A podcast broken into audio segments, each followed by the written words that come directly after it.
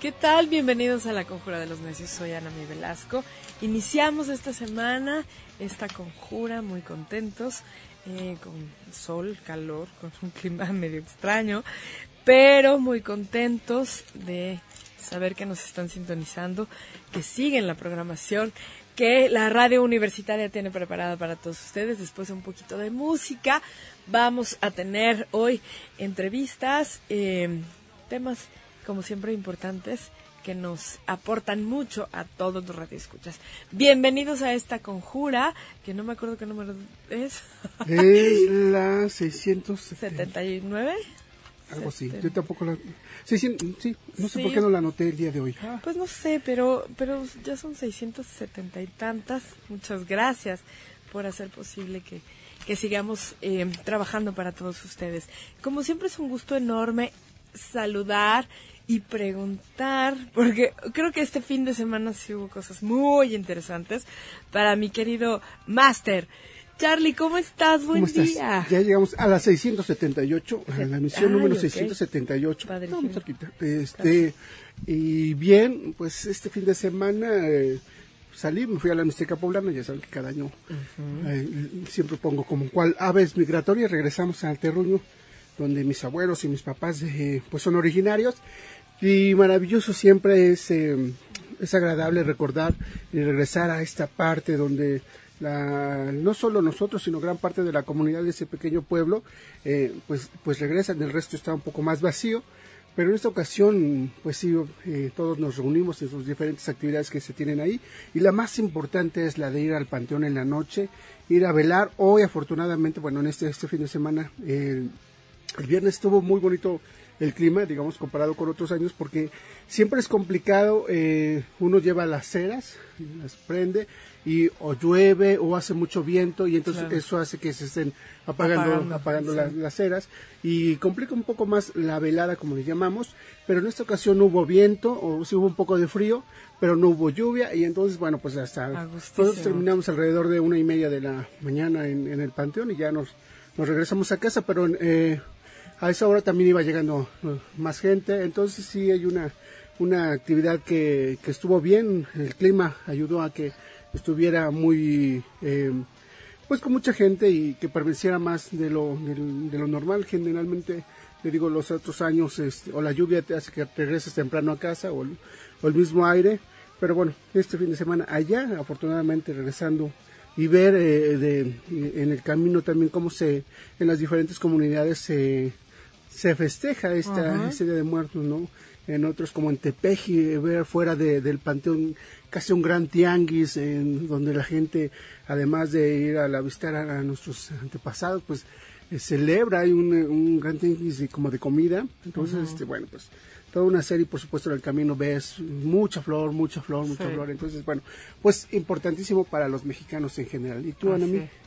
Pues una, una, padrísimo tu, y me encantó lo que publicaste el video, siempre es mm. como importante observar y ver, eh, la mayoría que somos visuales, ¿no? Es como que aprendes mucho.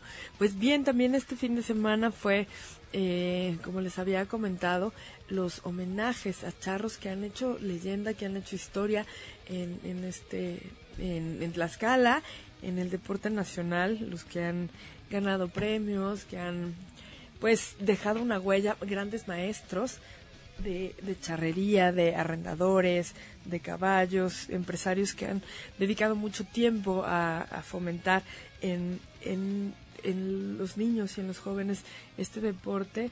Y pues bien, muy emotivo, muy contentos por el resultado de, de, de poder, ah, se está haciendo algo que nunca se había hecho, que es, por ejemplo, eh, presentar eh, una, una síntesis biográfica, eh, una historia de vida, sobre todo del deporte, la parte deportiva, de todas estas leyendas, nunca se había escuchado en un lienzo charro.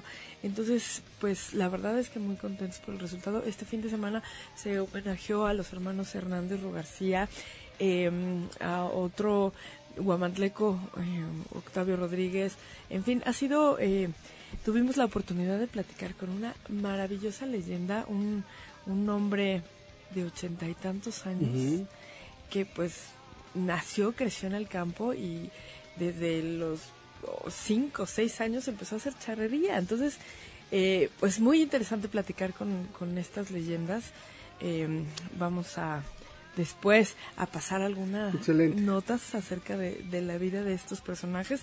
Y bueno, fin de semana, eh, Feria de Tlaxcala. Sí, claro, muchísimas, muchísimas cosas incluso también. Muchas cosas. Yo les platicaré más un poquito más a lo largo del programa.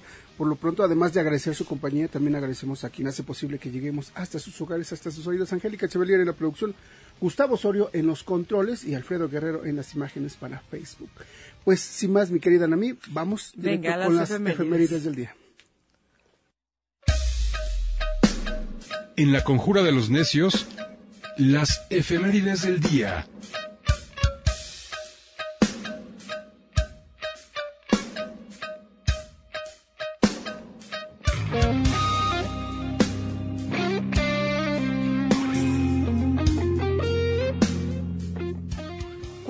Noviembre, año 1774, nace el político e historiador mexicano Carlos María de Bustamante, redactor del discurso con el que José María Morelos y Pavón inaugura el Congreso de Chilpancingo, así como el, el acta de independencia. Él murió un 21 de septiembre de 1848. Algunas fuentes datan el 3 de octubre del mismo año como la fecha de su natalicio. 4 de noviembre de 1763, día de San Carlos y por lo tanto nomástico del rey Carlos III, y el gremio de los plateros en ese, entonces, en ese entonces instaló en la plaza de, de, nuestra ciudad un obelisco en su honor. Se sabe que dicha obra se inició en 1760. El monumento se destruyó en el siglo XIX. ¿Qué tal? Año 2007, a 85 años de que es descubierta, autoridades y especialistas de la ciudad de Luxor, Egipto, mostraron por primera vez el rostro del faraón Tutankamón, luego de que fue sacado de la cámara mortuoria donde se hallaba. En 1878 se inauguran los trabajos del ferrocarril entre Puebla y Cholula. Año 2000. 10. El escritor y periodista mexicano Vicente Leñero recibe el Premio Nacional de Periodismo Carlos Septién en reconocimiento a su trayectoria. En 1914 se clausura el Templo de San Francisco y la presión de los reverendos padres franciscanos. Año 2013, el escritor mexicano Álvaro Enrique ganó la edición número 31 del premio Herralde de novela con eh, muerte súbita, la historia de un particular partido de tenis jugado en el siglo XVI por Quevedo y Caravaggio.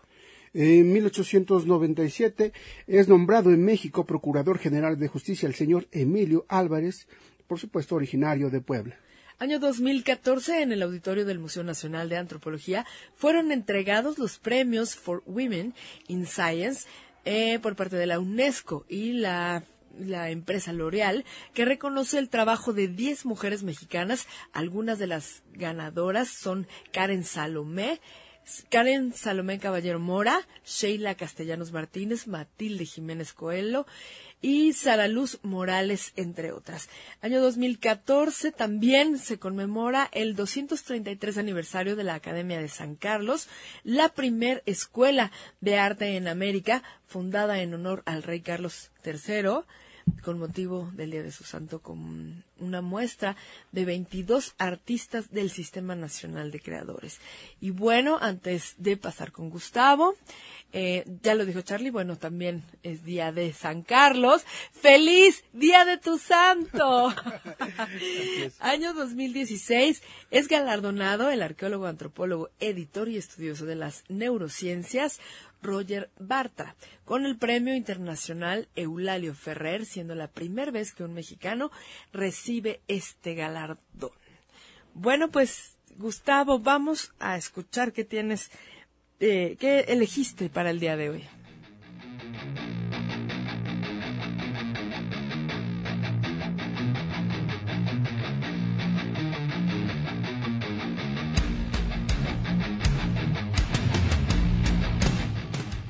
Muy buenos días, Anamí Carlos. Felicidades, felicidades a ti y a todos los Carlos que nos escuchan y por supuesto que celebran o tienen consideración de lo que son los santos. Y escuchamos con un tema bastante fuerte llamado Panic Attack del 2005, la producción Octavarium de Dream Theater Y ahora tenemos de fondo el tema del 2019, un tema nuevo, un tema reciente, también de Dream Theater, Paralyzed, del Distance Over Time. Esto a propósito de que el 4 de noviembre de 1956 nace el tecladista de esta agrupación, Jordan Roots. Desde 1988 está en Dream Theater, pero antes de su entrada a este grupo ya tenía producciones en solitario.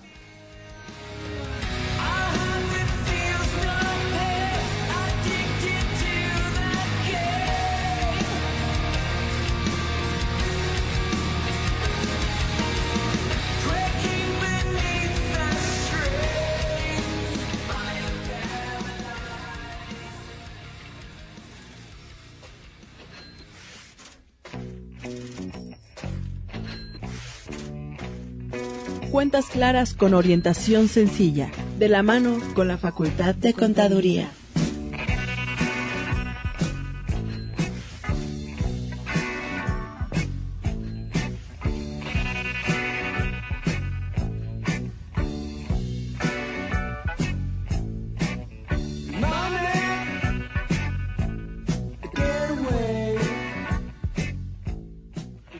Ya escuchó, tenemos eh, la cortinilla y cada semana iniciamos eh, los programas con la participación de, la, de esta facultad que siempre nos auxilia en estos temas de, la administración y el conocimiento del manejo de nuestros impuestos, de nuestro dinero, que siempre, siempre es importante y en esta ocasión agradecemos muchísimo la presencia del maestro Nabor Eugenio González Gutiérrez, eh, insistimos, de la Facultad de Contaduría. ¿Cómo está, maestro? Muy buenos días. Pues Bien, muchas gracias, muy buen día. Primero felicitarte y posteriormente pues trataremos de, de hablar sobre un tema que siempre es importante, ¿no? Así es, sí, la verdad es de que hemos hablado en otros momentos los diferentes eh, momentos que uno pasa dentro de una empresa, ¿no? Desde eh, cuando se firman los contratos, los primeros pagos, cómo pagamos nuestros impuestos, lo mismo para el empresario, eh, cómo se derivan estos diferentes impuestos. Por supuesto, también el programa pasado estuvimos hablando de eh, la prima que tenemos en, en, mayo, que siempre también es importante, pero en esta ocasión vamos a abordar este tema de, de cuando se termina una, una etapa laboral y eh, hay una continuación voluntaria, es lo que vamos a decir. Sí, siempre es importante porque siempre nos causa miedo. Sí, eh, en todos lados, oye, me van a separar. Y el objeto de la seguridad social es garantizar la salud. Ese es uno de los puntos primordiales. Sí, la subsistencia a, la vida humana y a los medios de producción. Es una es un derecho que tienen los trabajadores, pero siempre nos causa miedo. ¿Qué hago? entonces mucha gente pregunta, eh, si me corren, mi esposa está embarazada, ¿qué hago? Entonces es importante aquí que eh, el auditorio conozca con toda mucha precisión que siempre hay un rayito de esperanza, siempre hay cómo, por qué y a dónde. Entonces lo primero que tenemos que conocer es que todos tenemos derechos de entrar al portal del Seguro Social, al IMSGOP, y ahí solicitar la constancia de cuántas cotizaciones tenemos reconocidas. Fundamental es hablar y decir cómo se mide una cotización, porque pues todos hablan de esto, ¿no? La ley es muy clara. Igualmente, como se dice, la jornada de trabajo, decimos, ¿sabes qué? ¿Qué comprende? Ah, pues comprende cuando un trabajador está a disposición del patrón. Y existen otros elementos como el salario, la jefatura, el, es otro asunto. Pero tenemos que tener cuidado que cuando una persona se encuentra bajo la disposición de una persona denominada patrón, hay una relación laboral. Sí. Y el mío es eso. Entonces, ¿la cotización cómo se mide? Ah, bueno, pues entonces dice el Seguro Social que se mide en función de números de días. ¿Cuántos? Siete días. Entonces debemos entender que el auditor debe entender que una cotización es igual a siete días, pero para efecto de prestaciones en dinero o en especie existen tiempos de espera de carencia y de duración. Entonces, para el Seguro Social nos dice claramente que cuando se termina la relación laboral, dice, si dejaste tú, eh, tienes reconocidas inmediatamente ocho cotizaciones anteriores, tienes derecho a 56 días en las prestaciones en especie. Pero ¿qué continúa? El problema no radica ahí, ¿no? El problema radica en que el trabajador o el sujeto no sabe cómo medirlas. Como consecuencia de ello, eh, van a, acuden al instituto a la prestación de servicio en especie, prestaciones en especie, y siempre nuestros compañeros es que estás dado de baja. Entonces, sí los invitamos a que acudan a nuestra facultad o a cualquier facultad o, al órgano desconcentrado a través del Departamento de Orientación y Quejas y siempre los van a orientar. Recordemos que las instituciones y dependencias no son nuestros enemigos, son nuestros amigos y hay que perder el miedo, hay que ir. Claro. Y si no sabemos y si no estamos conscientes eh, de ese derecho que nos asiste o nos sentimos desprotegidos, existe PRODECOM. Y si no, existimos todos los síndicos del contribuyente para que podamos acompañarlos, para asistirlos o auxiliarlos de que efectivamente los derechos que nos consagran en las distintas disposiciones tendrán que llevarse a cabo en las diferentes instituciones. En ese sentido, cuando se termina la relación laboral, pues lo primero que hace el sujeto es que, ¿y ahora qué voy a hacer? Entonces, es importante este tema y lo vamos abordando el día este, este día y el 11 abordaremos la segunda parte. La primera parte, ¿qué es? Bueno, si yo me quedo sin trabajo, lo primero que tengo que pensar es que si yo estoy en custodia de mis hijos, son menores de edad y son en una guardería, no me preocupo tanto. Tengo cuatro semanas para que la guardería me diga que ya no puede estar mi infante o mi hijo. Es el primer elemento. Segundo elemento es que en la Junta de Conciliación, si no estoy de acuerdo cómo me finiquitaron en una terminación, cómo me liquidaron, cómo me indemnizaron, pues tengo 60 días para acudir a la Junta a los medios alternativos, ¿sí? a la Profede, a la Procuraduría Federal del Trabajo, para que una funcionaria de la Junta de Conciliación me otorgue un citatorio, se lo lleve a mi patrón y me verifiquen si efectivamente no fueron violados mis derechos eh, en la terminación laboral. Otro elemento que debo tener en cuenta que pues tengo otra alternativa, es la continuación voluntaria. Lo que ahora llaman todos el módulo 40. 40, claro. Sí, todos hablan el módulo 40. cuidado, hay que ser muy cuidadoso cuando hablamos del módulo 40 no es lo óptimo ni es la panacea, pero sí nos permite a nosotros, teniendo la garantía de podernos eh, tener derecho a la salud. Este tipo de coberturas cubre dos, simplemente dos tipos de coberturas de seguro. El de invalidez y vida, el de retiro, cesantía y vejez. Y el trabajador deberá solicitarlo por escrito ante la subdelegación correspondiente o iniciar su trámite vía internet. ¿Todos pueden estar en este, en este, en esta continuación voluntaria? No. La ley es clara y nos dice, deberás tener reconocidas 52 semanas. ¿Correcto? Pero también para ello es importante que el trabajador reconozca o sepa que en la continuación voluntaria es con el objeto de que existen tiempos de espera, ¿correcto? Y existen tiempos para padecimientos de seis meses, de diez meses, doce meses y dos años, que ese punto lo, lo trataremos en la segunda parte, el día once, estaremos aquí tratando eso, ¿sí? ¿Qué necesito más? No puedo continuar, no tengo el requisito de las 52 cotizaciones. ¿Qué puedo hacer? Ah, bueno, la ley del impuesto sobre la renta nos da otra salida. El artículo 111 en materia de renta nos aclara que dentro del título cuarto, capítulo segundo, se dividen actividades empresariales, profesionales y régimen de incorporación fiscal. Si yo tengo problemas y no puedo yo continuar con los tratamientos o no puedo yo pagar, no tengo el dinero necesario para seguir el trámite. Ah, muy bien. Entonces dice, mira, tú como persona física puedes realizar enajenación de bienes, actividades empresariales o prestación de servicios donde no, no requieras el título profesional. Y ahí tenemos nosotros, a nuestros compañeros, que pueden dedicarse a la herrería, la fontanería, la cancelería, todos, todos los salones de prácticamente. son todos los artes y oficios.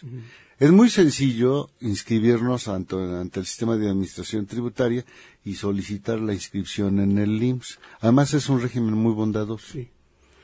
Vamos a pagar el casi el 50% menos de lo que hoy vamos a pagar en, el Instituto Mexicano del Seguro Social. Yo les aconsejaría a todo el auditorio que, vaya, acudan, revisen ese tipo de situaciones, porque es un gran beneficio. Claro. Oiga, maestro, entonces estamos entendiendo que, que eh, tenemos... Eh, cuando hablamos de que se está ah, terminando una actividad laboral, puede ser de, de, dos formas básicamente. Uno, cuando ya uno está en edad para jubilarse, la, la, la edad por, por, edad y por cesantía por alguna otra situación, ¿no? Pero, eh, y también cuando uno, la empresa decide o uno decide terminar su, actividad, su relación laboral, no necesariamente en una edad avanzada, sino simplemente porque hay otros intereses de por medio. Entonces, en ese sentido es cuando uno se preocupa o, debe poner atención en esta parte que tiene que ver con el seguro social. Mira, Carlitos, el artículo 53 de nuestra Ley Federal del Trabajo vigente, vigente, porque hay varias modificaciones que vienen, dice que la terminación laboral debe de ser por mutuo consentimiento. Primero, si es mutuo consentimiento, las dos partes se van de acuerdo, pero como todo convenio, siempre es lesivo. Cada quien te trata de sacar provecho para sus su beneficios, ¿no? Dice que también puede por alguna causa justificada. Entonces el 47 habla de causas justificadas y responsabilidad para el patrón. Y el 51 habla causas justificadas y responsabilidad para el trabajador. Habría que estudiar el supuesto, ¿no? Pero luego viene otro donde dice que cuando efectivamente tú estás imposibilitado notoriamente, tocas un tema muy importante. Una cosa es que yo me separe de la relación laboral por mutua voluntad y estoy en la vida productiva activa, 26 años. Aunque duele, molesta, pero el campo laboral está abierto. Pero el problema se presenta cuando tengo más de 50 años. Ahí es donde ya las empresas, por mucha experiencia que tenga yo, ya no va a ser tan fácil encontrar la colocación, ¿no? Y entonces, más aún si ya estoy en el problema de los 59 años, 58 años. Y cuando me despiden a mí, cuando notoriamente existe una imposibilidad, es que estoy ya en una liquidación. Y una liquidación o una jubilación no tengo que pensar si reunir los requisitos para efectos de poder pensionarme en la cobertura de cesantía en edad avanzada a los 60 años. Y entonces tengo que ver dos leyes. Claro. 73 y ley 97. ¿Correcto? Porque no las dos hablan de lo mismo. Ley 97 habla que debo tener reconocidas 500 cotizaciones. Ley 97, 1250 cotizaciones. Que ya no es lo mismo, ¿correcto? Entonces tengo que ver, por eso inicié desde el inicio de esta charla, que el auditorio tiene elementos. Puede acudir a nuestra facultad y pues pedir que nos apoyemos, ¿no? Que los orientemos, que pues esa es la función de nosotros como síndicos, apoyarlos, eh, decirles qué derechos, qué beneficios pueden obtener para entrar a la planeación del sistema pensionario, ¿no? Que es otro punto importante también. Maestro, una pregunta.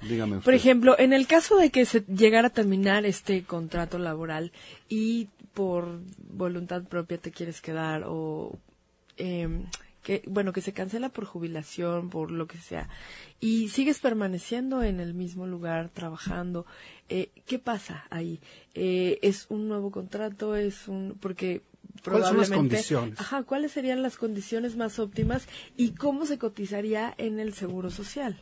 Bueno, aquí el problema no radica en que cómo se continúa. Recordemos eh, al inicio, dije, es claro, 58-59 dice, cuando tú te encuentras bajo la disposición de un denominado patrón, es una relación laboral. Eso lo podemos perder de vista. Elementos, sí.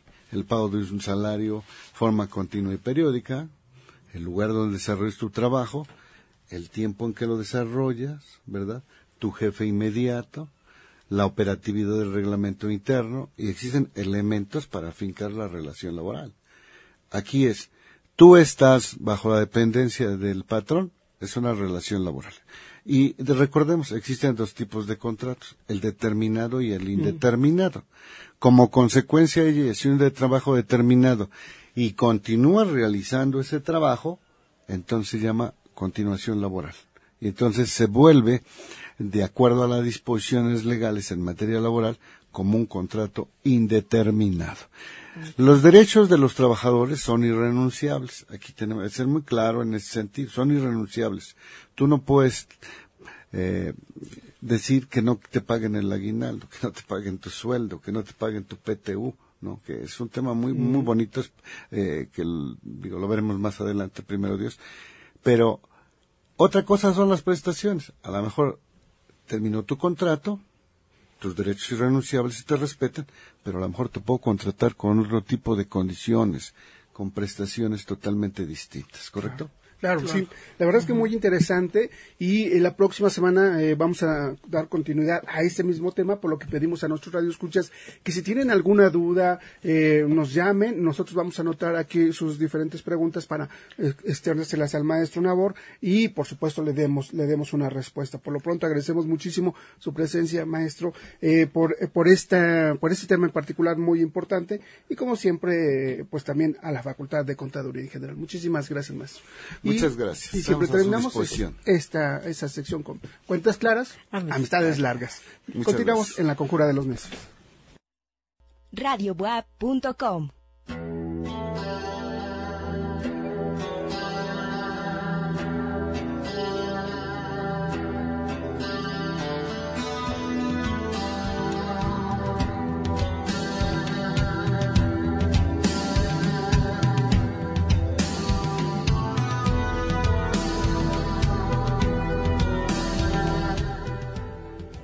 ¿Qué tal? Bueno, pues estamos aquí con un gran artista, Jesús Lima, y nos da mucho gusto que visite después de un buen rato, ¿no?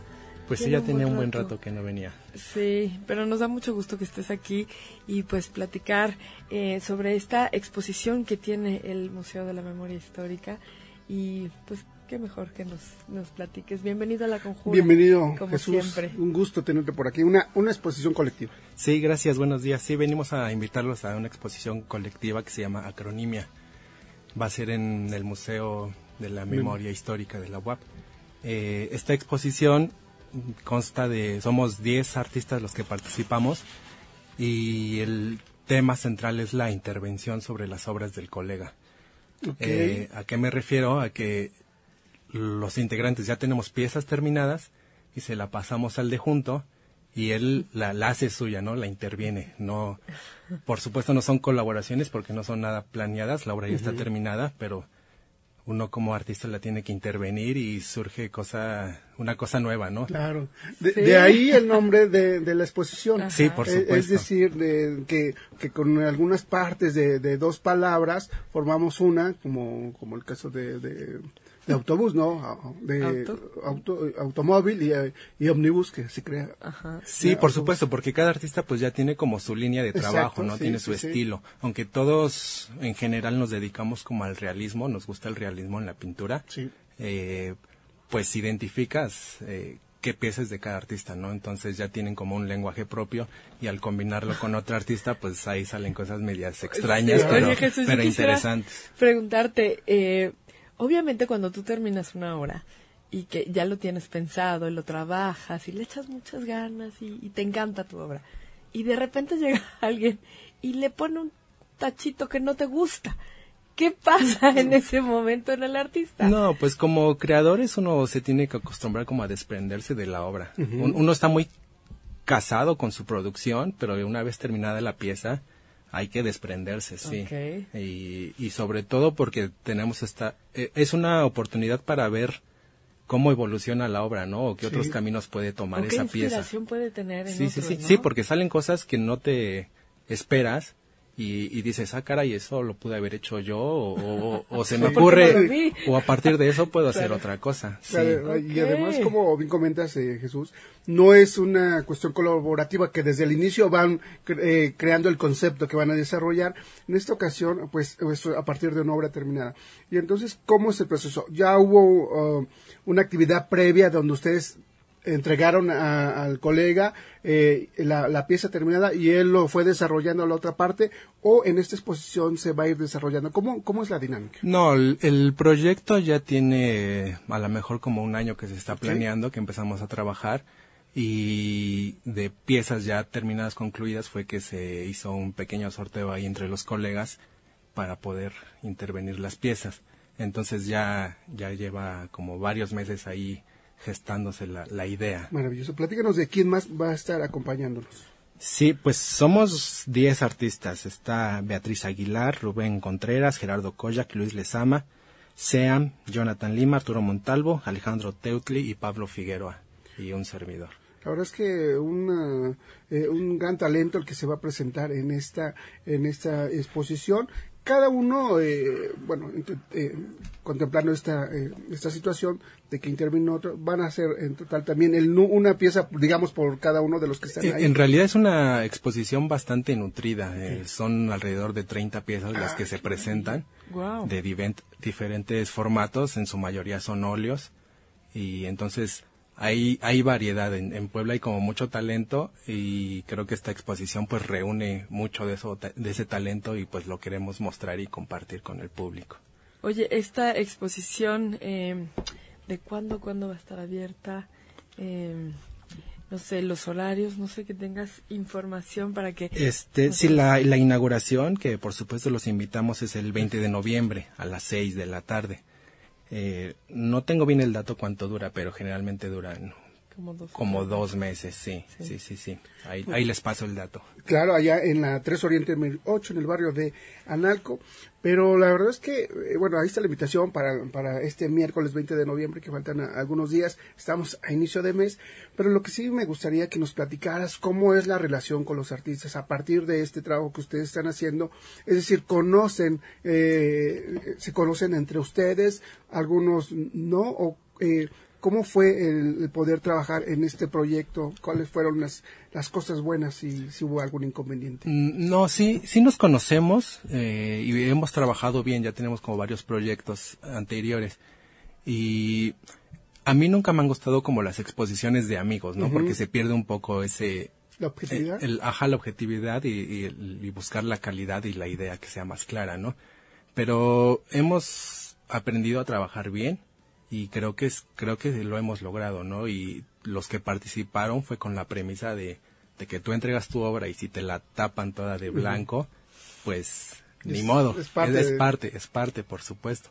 Y y pues bueno se, se nos hizo una, una buena idea y una buena propuesta. Entonces pues, sí, y a nosotros también. La verdad es que yo insisto a mí me da pena porque eh, yo en particular la obra de, de Maestro Jesús me encanta. Ya voy haciendo mi ahorrito para algún momento comprarle alguna pieza a Jesús, aunque sea una pequeñita. Pero la verdad es que sí es increíble ver cómo eh, hablabas tú, a la mayoría les gusta el, realismo y, la verdad ver esta eh, tus tus exposiciones nos eh, pues nos lleva a este mundo tan tan particular que tú manejas, que porque por un lado aparecen sí cosas como eh, como reales, pero también de repente hay inciertas algunas situaciones como de, de cómics, como de, de, cartoons, no sé, y creo que también a la gente eso eso le, puede atraer.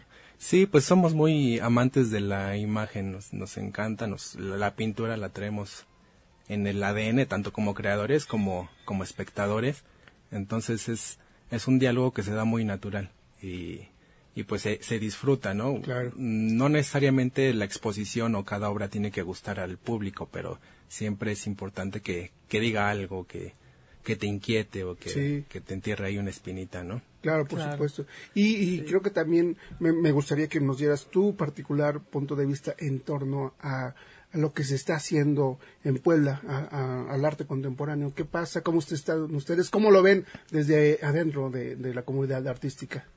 Híjole, yo me he perdido un poquito ahorita de Puebla, pero eh, sé que sigue habiendo movimiento, sé que nuevamente ya se está haciendo la convocatoria de lo que antes era el encuentro de arte contemporáneo, que era como muy importante en la ciudad y creo que lo están retomando, entonces creo que creo que va bien, mm, la verdad no.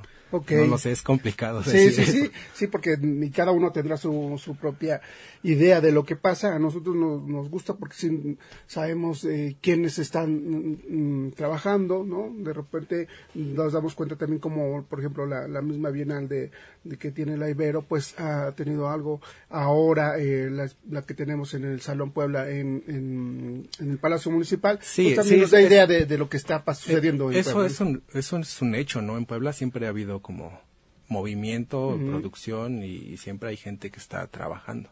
Claro, ya nos da muchísimo gusto que justamente el Museo de la Memoria Histórica Universitaria también abra este espacio porque este la verdad es que se agradece muchísimo que artistas como ustedes eh, tengan este este material, que nos los presenten y habrá alguna otra actividad paralela a esta como alguna charla, alguna un recorrido con, con los autores, con los artistas? Sí, lo estamos planeando, todavía estamos concretando algunas cosas, pero seguro que va a haber algo.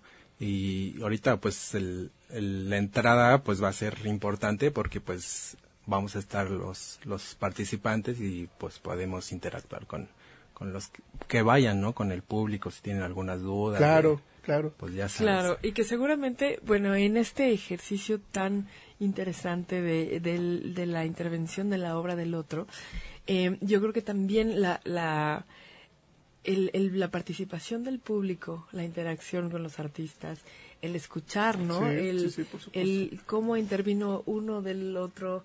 Eh, también debe ser un ejercicio muy interesante, ¿no? Pues es que a final de cuentas la pintura siempre tiene que ser mostrada, ¿no? Para que se cumpla el, el, diálogo. Y en esta exposición es como interesante esa parte porque generalmente uno como creador hace su obra y la muestra al público y se concreta el, diálogo y en este caso haces tu obra, otro artista dialoga con la pintura y se concluye con, con el espectador. Entonces ya son más entes los que participan y pues no sé si nos entendamos, pero de que va a haber comunicación, va a haber pero comunicación. Ustedes, por ejemplo, ¿tú no has visto cómo ha quedado tu obra? Mm, no, no, no, no. Nadie la ha visto. No, hasta el día de es la sorpresa, sí, Pero, por ejemplo, si sabes, por ejemplo, ah, tú sabes con quién te tocó trabajar, tú o tú estás interviniendo. Sí. Y cada uno sabe quién está interviniendo. Sí, cada artista va a mostrar una pieza de su producción sin intervenir para que el público también la conozca y dos piezas este intervenidas. Y a su vez, pues dos piezas le intervinieron a él. Por ejemplo, ¿tú, ah, ¿tú con quién estás trabajando? Yo intervení una de Luis Lezama y la otra es de Beatriz Aguilar. Ok. O sea, para que tengamos una idea cómo está eh, el, cómo va a estar la exposición, cómo vamos a, a ver una pieza de cada artista y además las otras intervenidas. Creo que ya estamos eh, ahí con el, todo el ánimo, de, eh, toda la expectativa de ver de este resultado tan, tan maravilloso, tan interesante, porque además, eh, bueno, no sé, seguramente también habrá diferentes soportes en el que se está trabajando, porque recuerdo mucho, por ejemplo, por supuesto, la, la, obra que tienes, pero en una de las anteriores exposiciones trabajaste sobre cartón directamente, ¿no? Y sí, hicimos un proyecto que se llamó Unboxing y trabajamos trabajamos sobre el cartón reciclado de las cajas, que pues ya tienen pues una textura y unas figuras definidas y sobre eso nos acoplamos para hacer una para una hacer una obra y llevarla a la galería. Y salen cosas interesantes. Siempre nos gusta como estar reinventándonos y experimentando y buscando como nuevos resultados. Pues la verdad que se agradece muchísimo porque como, como público sí nos permite darnos una cuenta de, de, la gran variedad de lo que sucede en el arte, en la pintura, en el arte contemporáneo y tener la calidad del trabajo que ustedes tienen, pues también se agradece muchísimo y además darle presencia a, los artistas que están radicando en Puebla o que son poblanos haciendo obra en Puebla. Entonces siempre, siempre se agradece. Jesús, algo que nos quieras comentar más y que se nos esté olvidando. Pues simplemente agradecer porque el, el museo es un espacio muy bonito que es reciente y creo que debemos pues asistir, ¿no? Debemos conocerlo, debemos integrarnos. El museo es de la UAP y es de Puebla, entonces todo público debe de, de, acercarse un poco a él, independientemente si es a través de esta exposición o de otras, ¿no? Claro. Y, y, pues agradecer a, a, la UAP que siempre nos ha abierto las puertas para este tipo de, de proyectos y también agradecer a mi esposa Claudia que realmente fue la que creó este proyecto y lo ha estado gestionando y ahí batallando con los artistas. Ya sabes, somos pues, complicados para el trabajo. Pero se agradece muchísimo y qué bueno que, que, comparten juntos estos intereses y que van creciendo también juntos. Felicidades. Gracias, gracias a ustedes por su espacio. Gracias. Gracias por estar con nosotros, Jesús. Bueno, pues es momento de que vayamos a escuchar una cápsula. Sí, sí, sí, vamos con Ale Fonseca a escuchar este material que preparó para la Conjura de los Necios.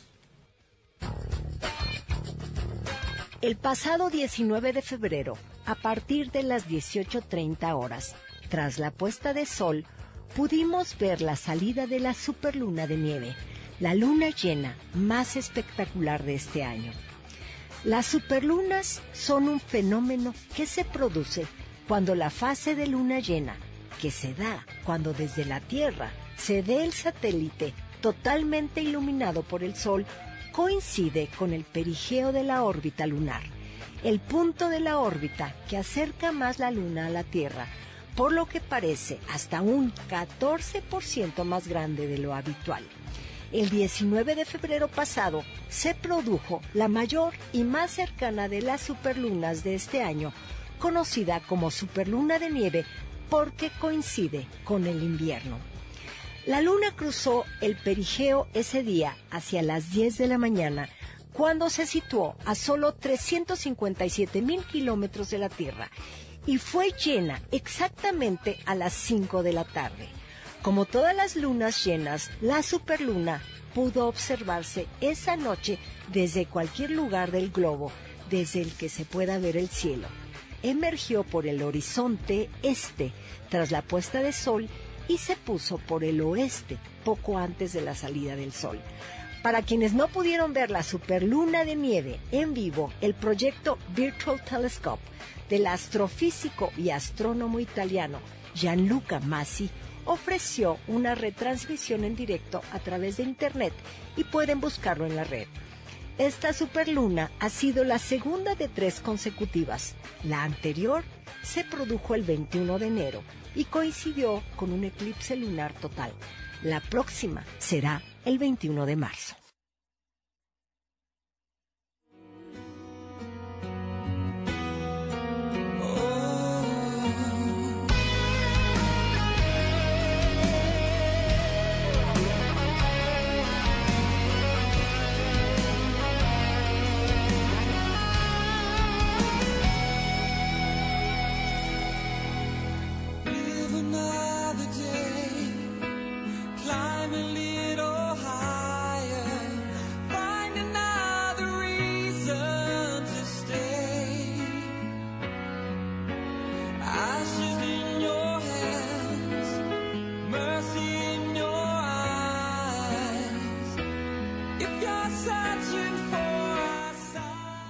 Pues tenemos un enlace telefónico con la maestra Edith Corona de la Biblioteca Infantil y Juvenil de nuestra Biblioteca Central. ¿Cómo está, maestra Edith? Hola, hola, buen día. Muy buenos días, qué gusto escucharlos. Pues muy bien, muy contentos en, en este mes que empezamos, el mes de noviembre. Sí, pues igual nosotros de escucharla y además porque siempre que, que platicamos con usted eh, nos habla de todas las actividades que tienen allá en la biblioteca, fomentando la lectura y eso siempre se agradece. Sí, bueno, ya saben que eh, la Biblioteca Central Universitaria, desde su apertura en 2012, mantiene un trabajo constante de prácticas de lectura. algunos autores dicen que no hay lectores expertos, que la, somos lectores conforme lo estamos haciendo, ¿no? Sí, sobre la marcha, sobre la marcha, eh, provocando encuentros de lectura, compartiendo, conversando, es como nos hacemos lectores. y entonces es. lo que mantenemos en, en la biblioteca central, desde la biblioteca infantil que se pensó para los más pequeñitos y que convoca a toda la familia, ¿no? Está papá, mamá, los abuelos, los tíos, los hermanos y por supuesto todos los estudiantes universitarios que siempre están a la espera para compartir con ellos libros. Entonces, entre todos, hemos armado una hermosa comunidad de prácticas de lectura sostenidas con excelentes resultados, ¿no? Con bebés que llegaron bien chiquititos y ahora llegan de 7, 8 años y sus familias dicen, es que les va súper bien, son lectores, les gusta buscar siempre nuevos temas en la escuela, el proceso de de la lectoescritura se les facilitó mucho. Entonces, pues tal como lo decía la teoría, nosotros lo estamos viendo sobre la marcha en las prácticas de la Biblioteca Central. Claro, claro. Y es, y es, y es importantísimo también porque eh, si nos damos cuenta, el lenguaje de los niños cambia, la, eh, la forma de expresarse, eh, la apertura que hay en cuanto al conocimiento, que no solamente es buscar voltear a ver un libro y, verlo, ¿no? Sino ahora es como interesarse en los contenidos. Entonces, sí es importante eh, la forma en cómo en la, en la biblioteca se llevan a cabo estas actividades para no solamente hacerlo como temporal, sino que sea una constante, ¿no? En, una, en un niño, en una persona. Sí, definitivamente la selección de libros son nuestra principal herramienta. Este, autores, ilustradores que están pensando de una manera inteligente para los niños y que luego cuando tomas el libro resulta que es un contenido que es para todos, no solo para niños, sino que los adultos disfrutamos tanto de esas ilustraciones, de esas historias tan emotivas, tan sensitivas, que abordan temas muy profundos.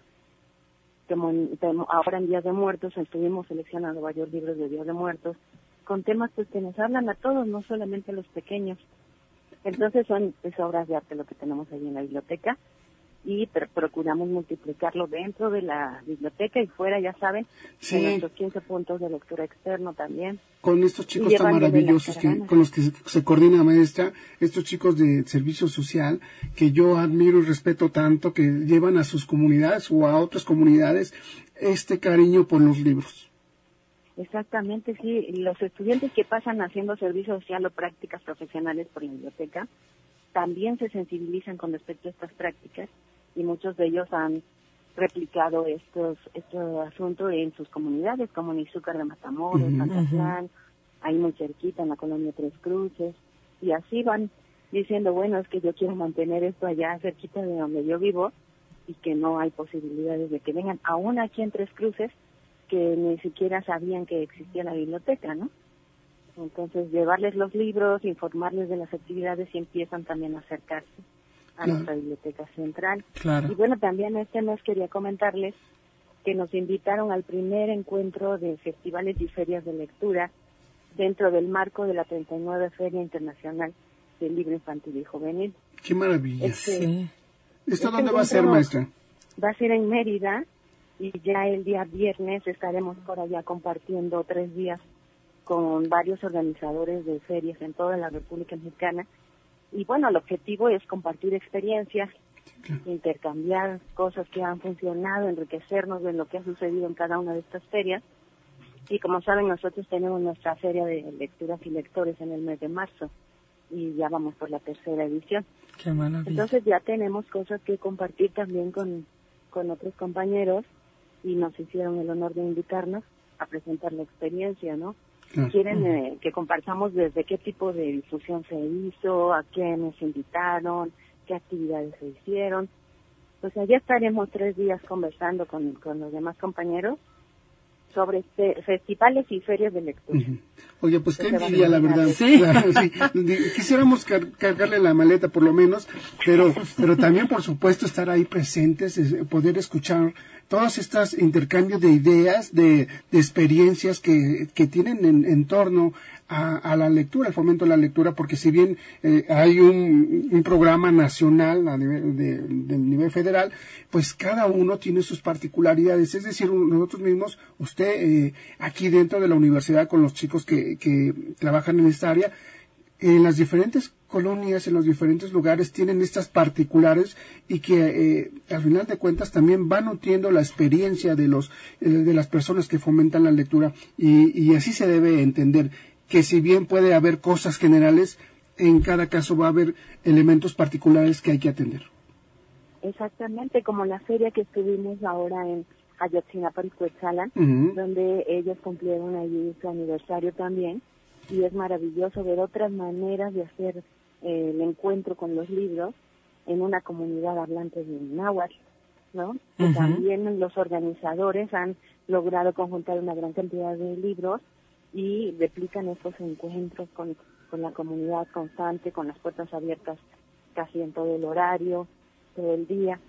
Entonces ya la comunidad, además de la iglesia, tiene otro lugar que les espera, ¿no? Por ejemplo, su biblioteca comunitaria. Claro, y, además... Sí, el Tejalpa, que cumplieron 10 años así después de Izúcar, 10 años de un esfuerzo constante de mantener actividades culturales en torno al libro dentro de una comunidad. Sí, que la verdad es que, no es nada fácil. Eh, primero, organizar eh, una actividad después que permanezca durante muchísimo tiempo y que sigan sumando gente. Creo que, y, por supuesto, lo más importante es de la, de la comunidad, que la comunidad misma se sume a, estas actividades y que sigan llamando y valorando el trabajo de los chicos que están en esta están organizando las diferentes actividades y es un orgullo además saber que muchos de estos chicos son egresados o estudiantes de nuestra universidad que están generando estos trabajos tan valiosos en las comunidades. Claro, y algunos no tan lejos, como bien comentaba usted, pues eh, hubo aquí en, la colonia Tres Cruces, que está muy cerquita de, Ciudad Universitaria, y también recuerdo este lugar aquí en Xonaca, el, el barrio del Gañán. el callejón. El callejón, del, Gañán, donde están trabajando mucho. Sí, también esos chicos que bárbaros le están metiendo toda la pila y muchos, como te comento, son de la universidad. Así que yo bien orgullosa de nuestra universidad que está eh, formando a estos estudiantes que realmente tienen un cambio, un impacto en nuestra comunidad. Claro, claro. un impacto positivo a través de los libros que nos abren ventanas que nos lanzan a, nos potencian a buscar hacia diferentes lugares, ¿no?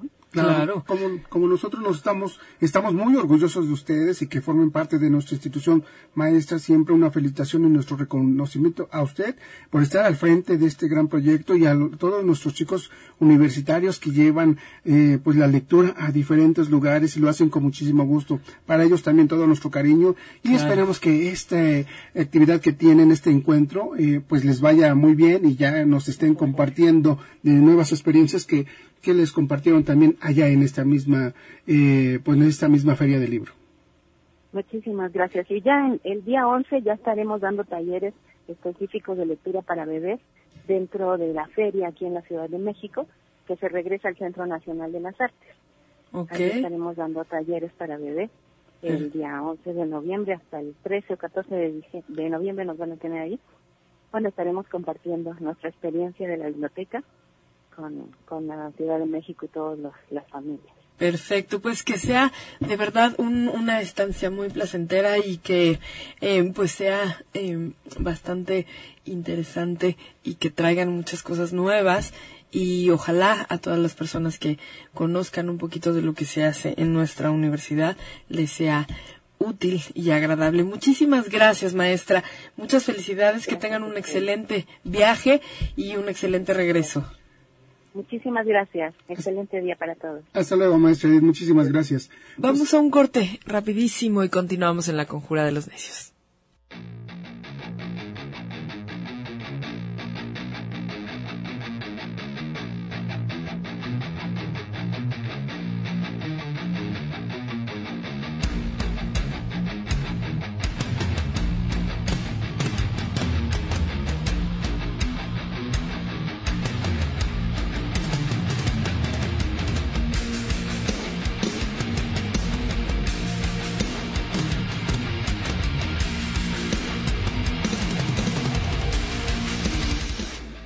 Continuamos en la conjura de los necios. Quiero comentarles, bueno, quiero hacerles una invitación por parte del Museo José Luis Bello y González y el, y el Museo Paed. Van a presentar la exposición Josefina Albizúa, un homenaje a los cinco años del nacimiento de esta artista poblana. Va a ser una exposición temporal que se inaugura este miércoles 6 de noviembre a las 12 horas eh, en el Museo de la UPAEB. Esperemos que eh, puedan asistir. Una, una exposición bastante, eh, pues, sentida, que, querida, por una, una mujer que, que donó toda su obra al, Museo de Lopaev, una, una mujer poblana muy querida por mucha gente. Así es, y que en estas fechas de ofrendas hubo dos que se le dedicaron a ella, una en el barrio del artista justamente y otra en, si no me equivoco, en Casa de Cultura. Hubo, hubo dos ahí exposiciones a, ella. Y bueno, antes de pasar a nuestra siguiente entrevista, le quiero decir a nuestros estimados radioescuchas que tenemos dos obsequios para ustedes. Tenemos dos ejemplares del libro Colección Puebla desde el aire. Este es volumen 6 de, de 10, este es el número 6, y es un recorrido por el patrimonio edificado, los autores, los del Carmen Jiménez Caro, Juan Francisco Salamanca Montes, en colaboración con el maestro Arturo César Postos Romero. 229-5534, nuestro número en cabina para estos. Las dos primeras llamadas que entren, con gusto se les vamos a, les vamos a obsequiar este libro. Entonces, bueno, pues sin más. Ahora sí, atendemos la llamada. Muchísimas gracias a la, a la maestra Liliana Olmos Cruz que pues está prácticamente ligado este, estos libros con esta Semana del Urbanista en su edición número 11, El Derecho a la Ciudad. ¿Cómo está, maestra? Muy buenos días. Maestra, buen día. Hola, Carlos. Buenos días. Buenos días, Ana mí. Este, pues aquí con, con mucho gusto de compartir el espacio. Muchas gracias y este pues comentarles que eh, queremos invitarlos a todos es una una invitación abierta al próximo foro de la Semana del Urbanista que se va a llevar a cabo en el Museo de la Constancia Mexicana, un precioso lugar eh, donde ahora nos nos hicieron favor el gobierno del estado a través de la Secretaría de Cultura de hacer una sinergia con la UAP y de, de ser sede en sus instalaciones de este próximo evento. Claro, un evento importante que se va a realizar eh, del 6 al 8 de noviembre, donde se van a tocar temas importantes que tienen que ver con nuestra ciudad, por ejemplo, los nuevos retos del urbanismo, la ciudad y sus habitantes, y por supuesto el tema que le da eh, nombre a esta eh, número, edición número 11, que es el derecho a la ciudad. Así es, Carlos, sí tiene precisamente ese nombre, derecho a la ciudad eh, hoy en día yo creo que todos los ciudadanos y autoridades estamos cerrando filas precisamente para regresar la ciudad a las personas, al ciudadano.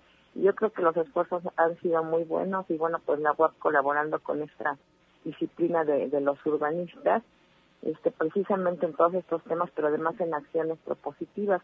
Eh, precisamente estos, estos foros se abren con la intención de eh, generar espacios más que de debate propositivos, y de intercambiar experiencias con ponentes y con otros expertos que han eh, tenido algunos proyectos muy importantes en sus ciudades.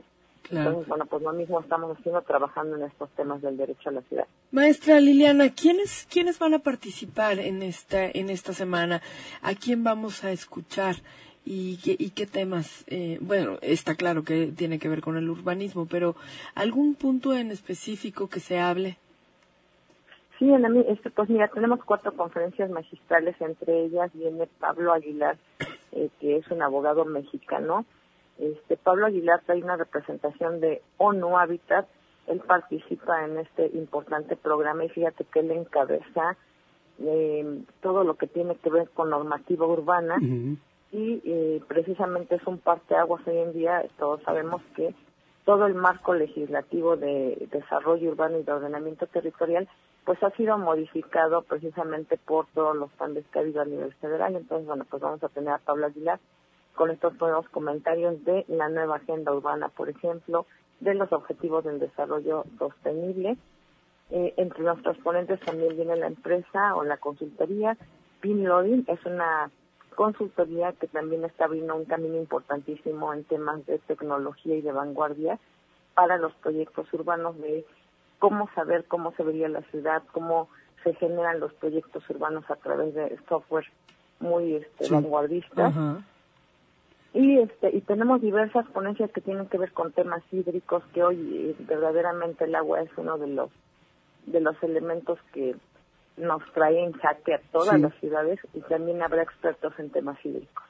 Claro, la verdad es que muy completo este, eh, eh, pues esta semana del urbanista, pero creo que también me, gustaría que, que, nos platicara de forma general ciertos puntos que tienen que ver con nuestra ciudad y con el derecho a la ciudad precisamente, porque, por ejemplo, podemos recordar que que todos tenemos derecho a, una ciudad accesible. Y en ese sentido, ¿qué está pasando con Puebla? Si bien se han hecho trabajos específicamente en el centro histórico, podemos ver una ruta accesible, rampas para catedral y para algunos otros templos. Eh, de repente me llama la, atención, por ejemplo, en algunas eh, colonias de, la periferia, donde incluso efectivamente la, la, banqueta viene un, un, lugar para, donde indica, ¿no? Para para personas con, con silla de ruedas. Sin embargo, nos topamos con un, un buen señalamiento, pero las calles son, no tienen pavimento. Entonces, eh, esto es un poco contradictorio. ¿Qué pasa en este sentido en nuestra ciudad, eh, maestra?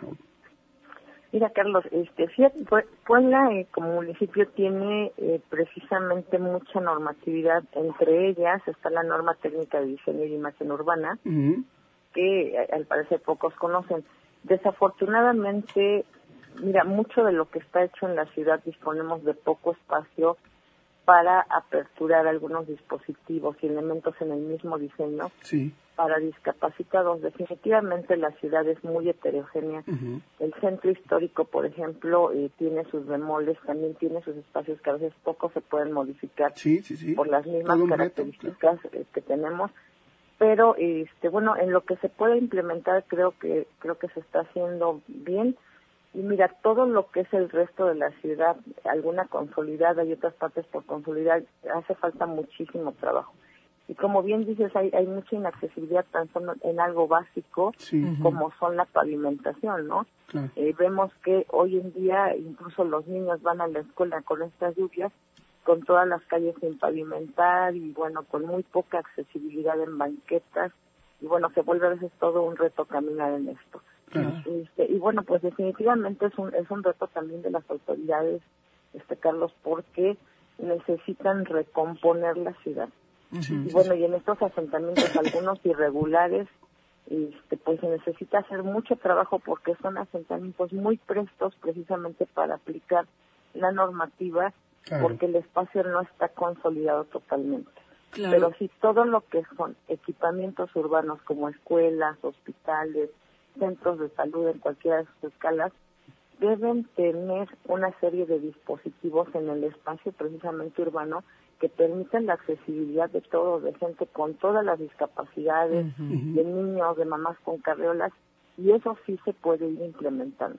Claro, maestra Liliana, eso precisamente eh, estaba pensando mientras eh, hablabas, porque si es, es un tema complejo, es un tema que, bueno, a mí me parece interesante porque eh, no tienes que pensar solamente en ti como urbanista, como arquitecto, como ingeniero, sino tienes que pensar en la otra edad, en, el, en, en muchos otros miles de personas, en todas esas necesidades que, que se requieren, no sé, los, los, el flujo vial, ¿no? Es la sincronización de los semáforos, las banquetas, los ciclistas, o sea, son muchos temas, la verdad, que se deben de tomar en cuenta. También está esta cuestión del, patrimonio eh, de, la ciudad, está también eh, esta cuestión de los asentamientos, eh, no sé, en fin, son muchísimos temas que, que, deben de tomar en cuenta para hacer este estos movimientos que de alguna manera ayudan a unos, pero sin afectar a otros, ¿no?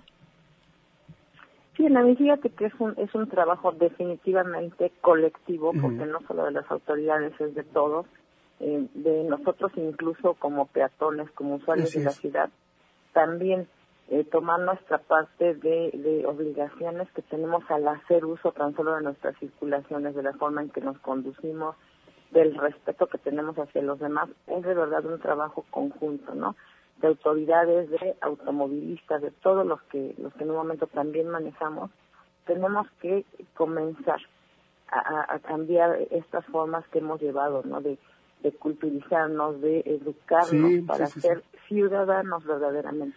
Efectivamente, maestro. Bueno, sí, perdón, maestro, porque, porque sabe que, de hecho, ah, hemos, eh, es un punto que en otras ocasiones hemos platicado aquí en el programa, que bien, si las autoridades hacen su papel, si de repente incluso se, se utiliza la tecnología para los flujos, en fin, para muchas otras cosas que, que eh, eh, van directamente con, con, con la ciudad, estas cuestiones de nosotros como ciudadanos que nos competen también está importante, es importante porque eh, si bien existe, a lo mejor pueden trazar un flujo, un, un, lugar donde el flujo sea más rápido, en fin, muchas otras condiciones, aún no tenemos una cultura eh, vial aquí en Puebla, siempre hemos batallado no hay eh, semáforos para peatones y entonces de repente cuando uno quiere cruzar la calle eh, como el automovilista indica y muy pocas veces utiliza las intermitentes ha sido un, ha sido un problema muy constante o también eh, cómo convivir en un en un en carretera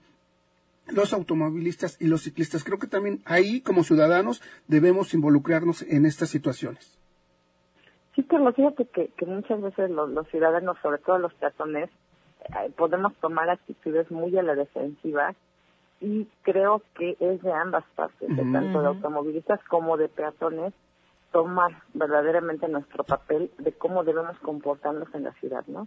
Este, casi siempre se da que el automovilista, los choferos son los que tienen la culpa, pero fíjate que también los peatones debemos tomar mm, eh, muy en serio el papel de ciudadanos desplazados en la ciudad.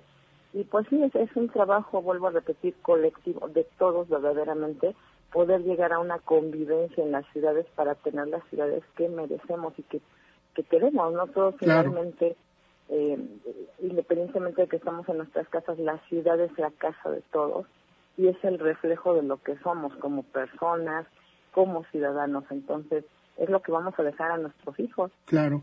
Y otro punto también que se va a abordar en esta semana del urbanista es eh, precisamente la recuperación de espacios, pero también la participación de colectivos, como, como la misma ciudadanía trabaja en beneficio de los espacios públicos. Así es, Carlos. Mira, los espacios públicos ha sido un tema muy controvertido porque siempre hemos estado pugnando por tener espacios verdes, por no pavimentar tanto la ciudad pero todos estos espacios implican cuidados. Entonces, más allá de la apertura de, espacios públicos, de la propuesta o de su diseño, fíjate que el mantenimiento, el preservarlos, el conservarlos es muy importante y vuelve a ser un tema colectivo, o sea, de un trabajo de todos. Y tener en cuenta que si tenemos un espacio cerca de nuestras casas, bueno, no nos cuesta nada levantar por ahí una basurita, de vez en cuando regar algún arbolito, regar las áreas verdes, este, aunque no es propiamente, no está dentro de nuestro inmueble, pero está muy cerca, entonces es un trabajo colectivo que tenemos que hacer. Y mira, todos poniendo de nuestra parte, yo estoy segura que podemos tener ciudades muy agradables, ciudades donde verdaderamente se respire convivencia. Claro, claro.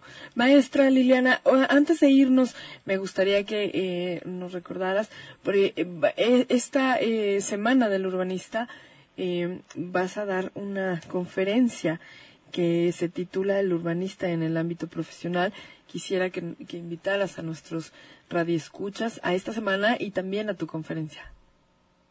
Sí, mira, este, este tema de, el urbanista en esa, en esa perspectiva del campo profesional, fíjate que es una parte muy sentida del profesional porque muy a pesar de que Puebla ha sido punta de lanza precisamente a través de la UAP con este tipo de disciplina, se le ha tomado muy poco en cuenta al urbanista. Entonces, mm, es importante que sepamos cuál es el estatus del urbanista en este papel profesional y cuáles son las formas de participación, incluso legales, que tenemos como profesionistas. Es un tema que considero importante para todo el sector profesional. Entonces, pues por eso es que lo vamos a abordar para que sepan cuál es nuestro papel actualmente y cuáles son las formas de participación. Claro, excelente. este, perdón, tocante, tocante nada más, por último, para recordarles, van a ser tres, tres días de este foro, 6, 7 y 8 de noviembre. Es importante decirles que la entrada es libre precisamente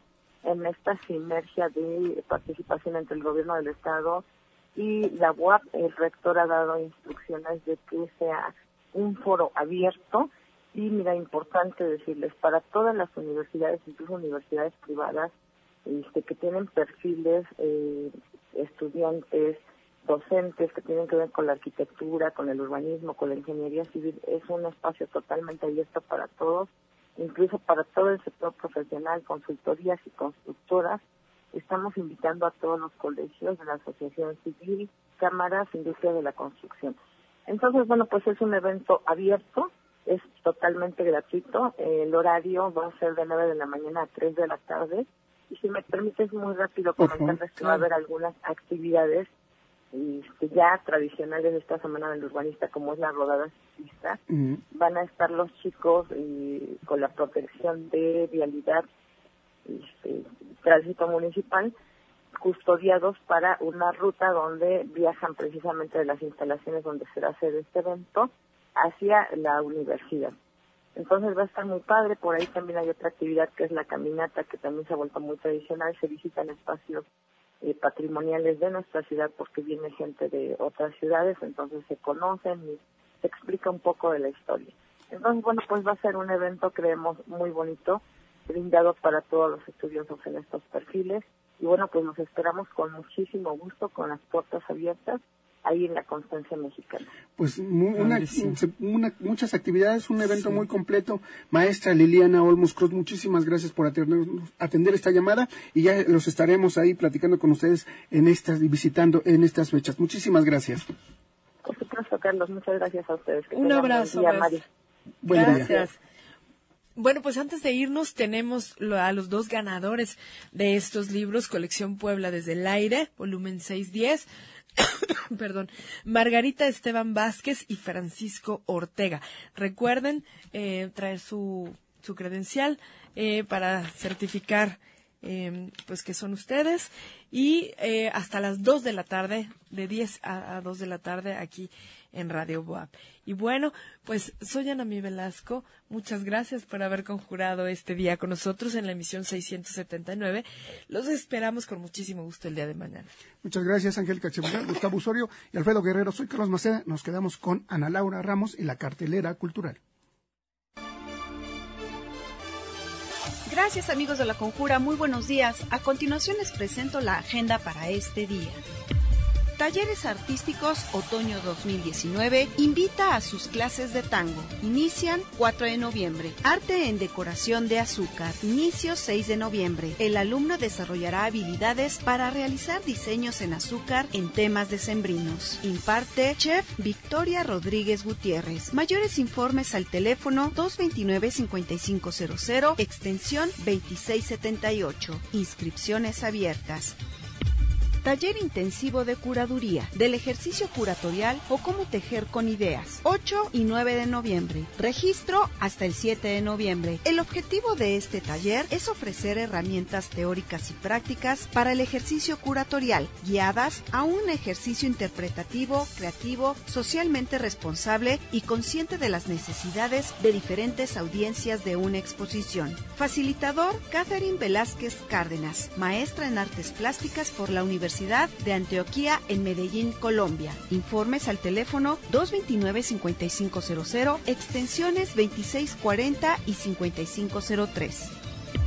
El Ballet Folclórico WAP CCU presenta Bajo el Cielo de los Dioses, una obra del maestro Rodolfo Reyes Cortés. Se muestra un panorama de los rituales, la música y danzas de los grupos étnicos que en Mesoamérica rindieron culto a una de las deidades más importantes en la cosmovisión prehispánica como lo que fue el dios Cuculcán. Coreógrafo Rodolfo Reyes Cortés. 7 de noviembre a las 11 y 18 horas. 10 de noviembre, 12 horas, Teatro del CCU. Entrada general, 40 pesos.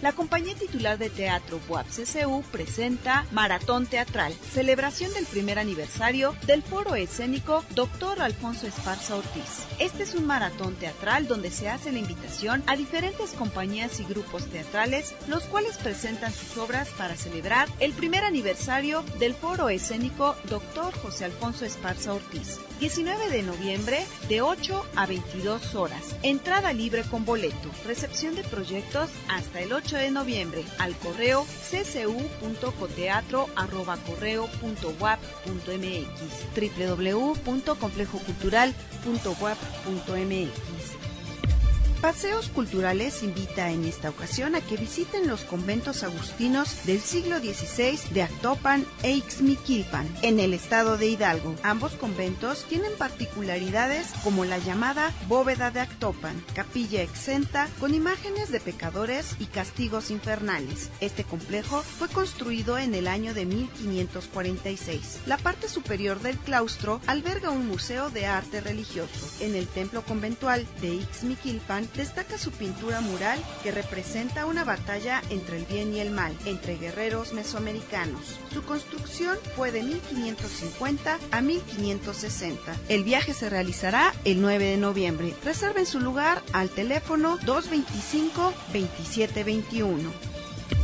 Beatriz Aguilar, Rubén Contreras, Gerardo Coyac, Luis Lezama, Jesús Lima, Sim, Jonathan Lima, Arturo Montal, Alejandro Teutli forman parte de la exposición colectiva Acronimia. Inauguración miércoles 20 de noviembre, 18 horas, Museo de la Memoria Histórica Universitaria, 3 Oriente número 1008, Barrio de Analco. Entrada libre vigésimo tercer Tour de Cine Francés en las salas de cine de arte del CCU, del 15 al 22 de noviembre. Entrada general 40 pesos. Consulten la cartelera completa en www.complejocultural.wap.mx. Amigos de la Conjura, hasta aquí la información. Que tengan un excelente día. Nos escuchamos mañana.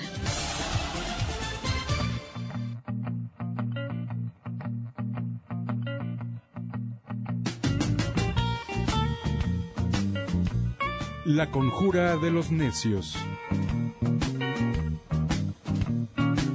La miscelánea cultural de Radio Buab.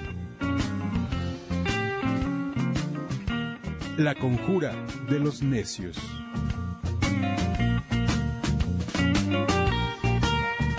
De la mañana de lunes a viernes.